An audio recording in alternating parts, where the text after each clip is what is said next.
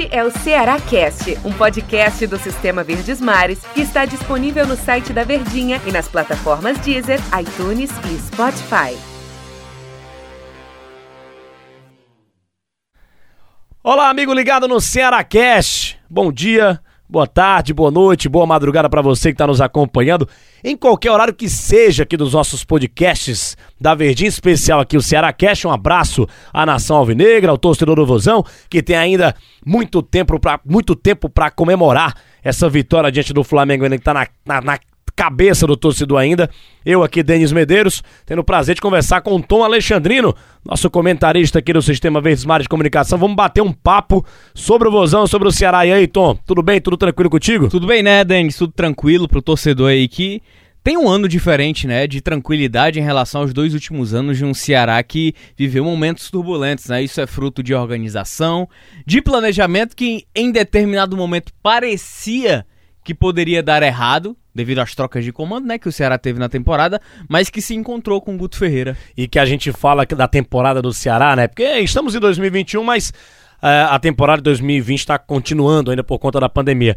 É, mas o Ceará, que temporada que faz o Ceará, cara? O Ceará provavelmente não vai cair pela por tudo que, que envolve, né? Precisa de mais duas vitórias, não é possível. É, a gente tem até medo de falar essas coisas, mas acho que o Ceará. Tenho quase certeza que o Ceará não vai cair. Pronto, melhorei aqui a situação. Vai com certeza garantir uma vaga na Sul-Americana também, quase certeza que isso vai acontecer. Tá brigando por um pré-Libertadores que pode ser uma realidade ou não, depende do pessimista ou do otimista, torcedor do Ceará, que acredita ou que não acredita, mas o Ceará chegou, uma obrigação na final do Campeonato Cearense. Se vai ganhar ou não é outra história.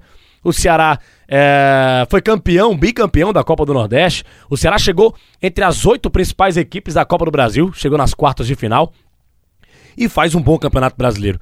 E tudo isso depende, né, Tom? Na minha visão, é, até retrata a comemoração do Robson de Castro lá no Maracanã quando o Ceará ganhou do Flamengo, né? Que fez um vapo lá imitando o gesto, executamos os caras, né? Abre aspas aí, né? Tirando a brincadeira. E ele disse: uma cereja do bolo. Foi a vitória da cereja do bolo. E quantas cerejas no bolo o Ceará não teve na temporada?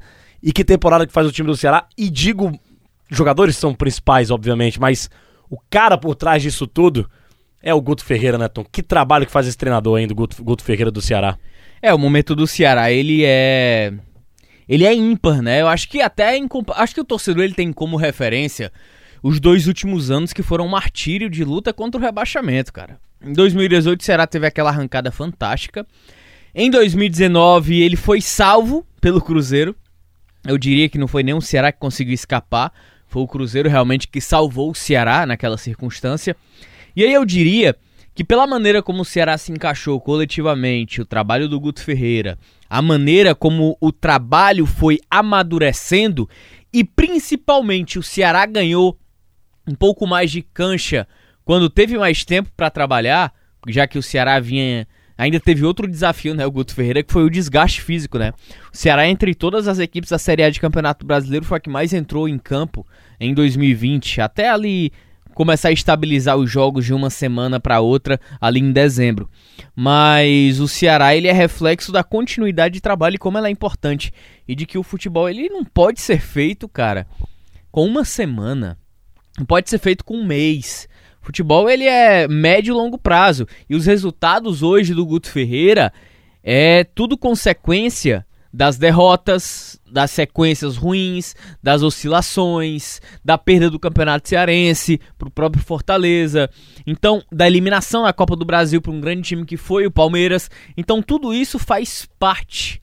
Você só pode aprimorar o trabalho a partir do momento em que você tiver algo a melhorar. Para você melhorar, você precisa patinar, você precisa escorregar, precisa ter turbulência. Não dá para você criar um nível de excelência sem ter tropeçado lá atrás, sem ter cometido erros. Só que é importante a gente ressaltar a vitória contra o Flamengo, porque ela é maiúscula. Ela evidencia ainda mais o grande trabalho que faz o Guto Ferreira, a recuperação de peças individuais, mas assim, não é ganhar hoje do Flamengo e perder amanhã para o Goiás, perder para o Bragantino. O Ceará precisa ter uma constante de resultados. Eu realmente estou contigo. Eu acho que a disputa do Ceará contra rebaixamento ela é muito remota. Eu acho que a vitória contra o Flamengo, se tivesse alguma dúvida, ela sacramentou ainda mais de que a luta do Ceará vai ser bem longe da zona de rebaixamento. Eu acho que o campeonato do Ceará nesse momento é para se fixar na zona de Sul-Americana, que eu acredito que deve conseguir. E aí, se vier um algo a mais, eu acho que vai ser muito mais na base do lucro do que propriamente com objetivo. A famosa cereja do bolo. Você falou de tempo, né? Ah, uma semana não se faz futebol com uma semana. O Gol, será? Era o time que mais jogava depois da volta do futebol até tava com Copa do Brasil, com Copa do Nordeste, tudo envolvido no meio, Brasileirão, e o Guto, estadual, e o Guto Ferreira falava, ó, oh, eu preciso de tempo, Ceará vai voltar, Ceará vai jogar bem quando tudo isso passar, depois da eliminação na Copa do Brasil, a gente vai começar a jogar bem, me cobrem isso, e deu tudo certo, Ceará tá jogando, tá jogando bem na medida do possível. E falamos de jogadores, é, falamos de jogadores que, que o Guto tem nas mãos, né, o elenco todo do Ceará, mas eu cito alguns exemplos aqui, Tom, Kelvin, Fernando Sobral, Clebão Léo Chu. Puxei esses quatro aqui que a gente estava conversando em off para fazer esse episódio aqui do podcast, do Ceará Cash. Jogadores em que o Guto Ferreira apostou e deu certo. Fernando Sobral, como volante, hoje está fazendo ao lado do Fabio uma belíssima dupla de, de volantes do Ceará. O Clebão lá na frente está substituindo a altura. Um, não, não, vou dizer nem substituindo, porque o Viseu começou a jogar, se machucou. O Sobes não se deu bem, Rodrigão nem se fala.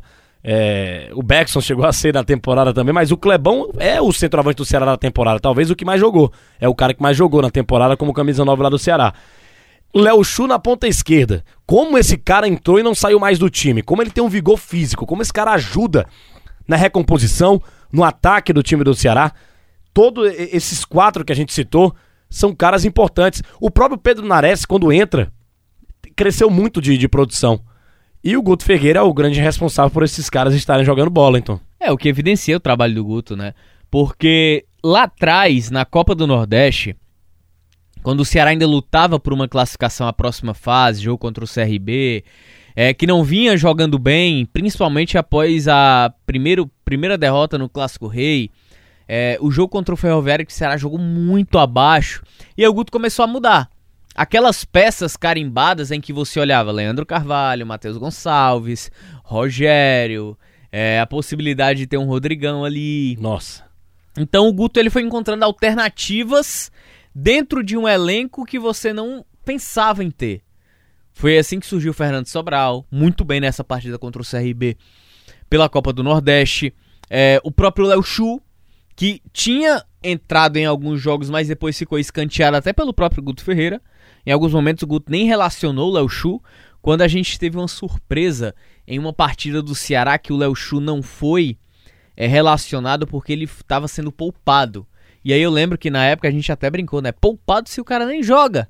Então, a partir dali, e aí o jogo seguinte, né, desse que ele foi poupado, foi que ele começou a ganhar a titularidade, realmente se fixou, ganhou a titularidade com moral, principalmente em relação ao próprio Leandro Carvalho que perdeu espaço com justificativas, né, pelo rendimento e tal, por indisciplina também, por todas essas questões. Então, essa recuperação de jogadores, o Kelvin surgindo, o Kelvin não é que seja uma realidade. Eu diria que ele está amadurecendo para ser um potencial titular para o Ceará e atuando em várias posições, assim como o próprio Fernando Sobral, que eu acredito, na minha cabeça, que é o jogador mais importante da temporada. O Vina tem uns números expressivos de gols, assistências, ok mas o Fernando Sobral é o cara que mantém uma consistência de atuação. E aí eu vou até puxar aqui para minha sardinha. Quinta-feira vai ter tom tático e eu vou falar sobre o Fernando Sobral, que ele é o maior ladrão de bolas a Série A do Campeonato Brasileiro. Ele roubou quase 100 bolas em todo o campeonato, mais do que qualquer outro jogador de marcação. Merece até um episódio só para ele, hein, tal do Fernando Sobral futuramente. É, já fizemos sobre o Vina, né? E talvez lá na frente mais ainda sobre o Vina, porque o Vina tá jogando demais na temporada também. É, você falou de jogadores na, na, mão, a gente tá falando sobre isso, né? Os caras que ajudam muito o time do Ceará. O Guto até chamou atenção na coletiva pós-vitória contra o Flamengo do Ricardinho e do Fernando Praz. Por mais que não tenham jogado, eles estavam lá ajudando o time no vestiário, dando a palavra de incentivo, porque são dois caras bastante experientes e o grupo precisa deles. Tom, deu nosso tempo aqui. Grande abraço para você, até a próxima edição aqui do Cearacast, hein, Tom? Valeu, Denis. Grande abraço, né? Podcast Cearacast, ouvido em todo o Brasil. Em todo o Brasil, verdade. Valeu, Tom Alexandrino. Valeu, Nação Alvinegra. Comemora. Amanhã tem mais um episódio aqui do Cearacast, o Ceará que tá, tá bem no Campeonato Brasileiro. Grande abraço a todos. Este é o Ceará Cast, um podcast do Sistema Verdes Mares que está disponível no site da Verdinha e nas plataformas Deezer, iTunes e Spotify.